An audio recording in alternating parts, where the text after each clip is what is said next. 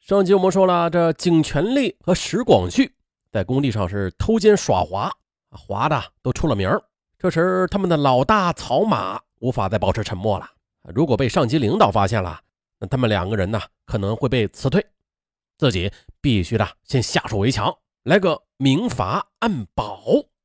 哎，经过与两人商量之后的曹马，第二天在本作业区的工人大会上。当中呢，就宣布起来，对两个人进行经济处罚，每个人罚款一百元。石广旭和景全力二人也很配合，立刻呢就交上了钱，并且做了自我批评。啊，把钱揣到自己的衣袋里之后的曹马又笑着对大家说：“我呢跟上面领导也说了，这次罚款亏我自己。啊，从今儿起啊，我希望你们多违反劳动纪律啊，这样就等于给我自己创收了。”嗯，收工之后呢，不住工地工棚的三个人便回到了他们合租的住处。陶马呢，也是把钱返还给了两个人。景全力说了：“哎呀，小老大，你可真是长了一个当官的脑袋呀！这耍阴谋诡计的办法可真多。这要是让你当个村长、县长什么的，你绝对能干出一番大事业来的。”石光旭呢，他则遗憾的感叹：“哎呦，可惜喽。”一个蹲过大牢的人，这辈子是与当官无缘喽。曹马他自负的又说：“你们懂啥呀？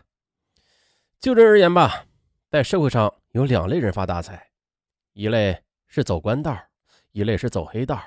这两类人共同点有两个：一都是为了赚钱，啊，都是依靠智慧在打拼，啊，那如果这智商低一点那就没有好果子吃了。”走官道的就会被双规，最后丢了乌纱帽；走黑道的就被送到大牢里边，或者断头台了。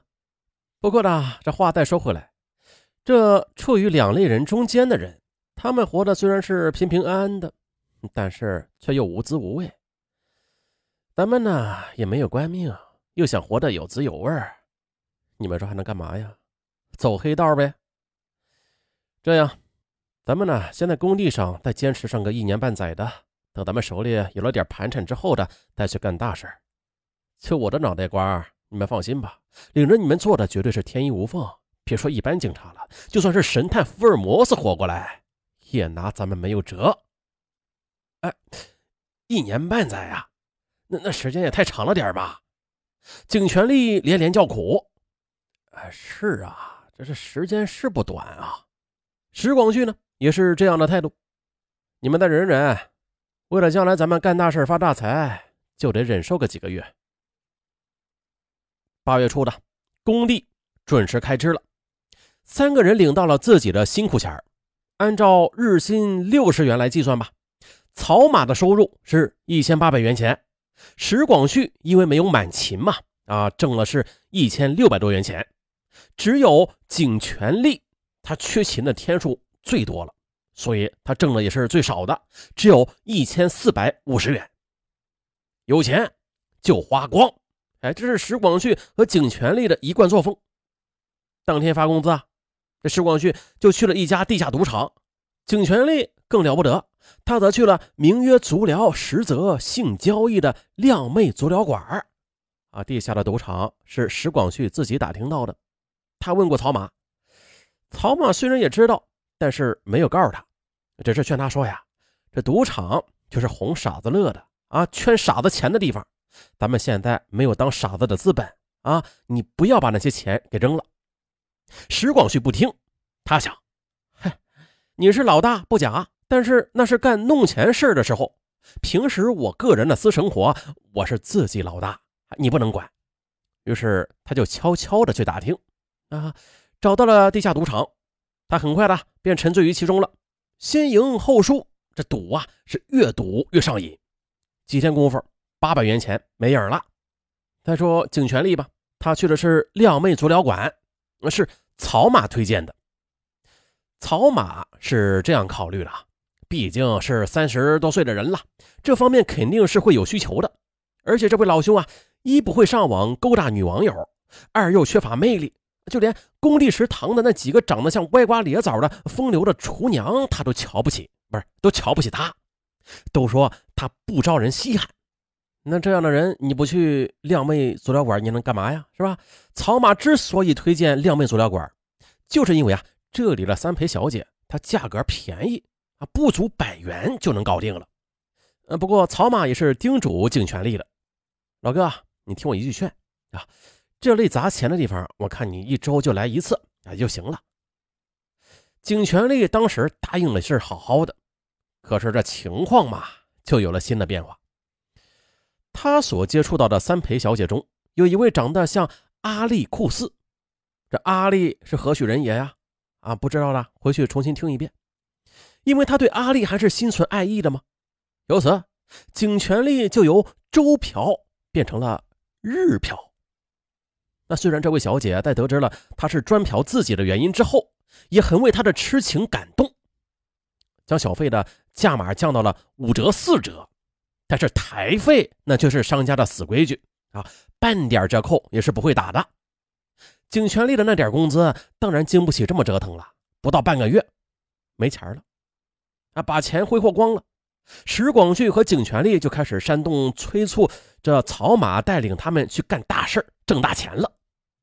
但是草马他觉得不行，这时机还不成熟啊，责怪他们瞎祸害钱。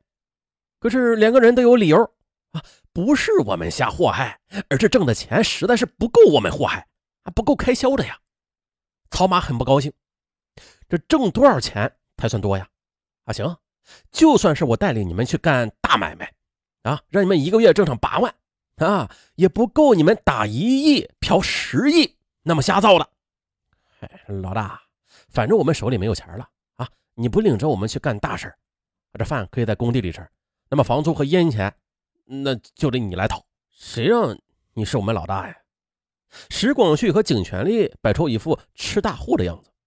哎呀，一千八百元，你绝对不够三个人花的。这点钱，曹马也是十分清楚的。另外啊，对这个三人帮，他一直是这样认为的：自己没有家庭，他需要依靠一个集体，而他们俩呢，也是这种情况。说是结义，实质上也算是一种。搭伙儿，那既然是搭伙儿，那就绝对没有谁养活谁的问题。换句话说啊，自己没有供他们俩花钱的义务。那这样一考虑，他决定啊，不能再等了，要尽快的带领两个人干大事那何为大事在他们眼里，那就是违法犯罪。于是呢。三人当天晚上就买回熟食等下酒小菜，在租住的房屋里开始了详细的策划了。哎，咱哥仨走一个。哎，现在我听说啊，这倒腾摇头丸挣钱，要不咱们去云南那边想想办法？石广旭建议说。可警权力不同意。哎，得了吧，贩毒。那可是牺牲我一个造福后代人的玩命勾当，在这世界上啊，已经没有值得我们为其牺牲的亲人了。我还想多活几年呢。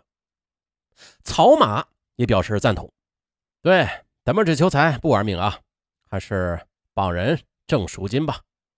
哎，这万一迫不得已撕票了，那不也是摊上人命啊？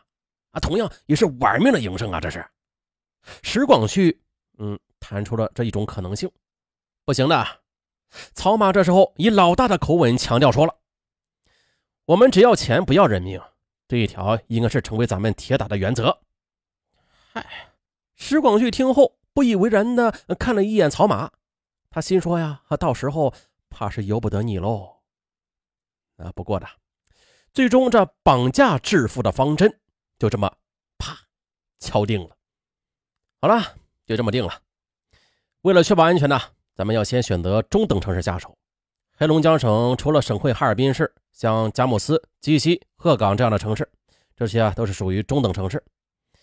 那一个城市干一起，等到把七八个城市都干遍了，咱们再去吉林省东北三省啊，再都干遍了，咱们再入关南下。全国中等城市没有一千也有五六百了吧？就算一个月干一起，哈哈，也够咱们干上一辈子了，榜遍全国。放心吧，没有人会找到咱们的。”草马说着，“哇，这可是啊，可以干上一辈子的大买卖，那绝对，这发展前景那是特别的好。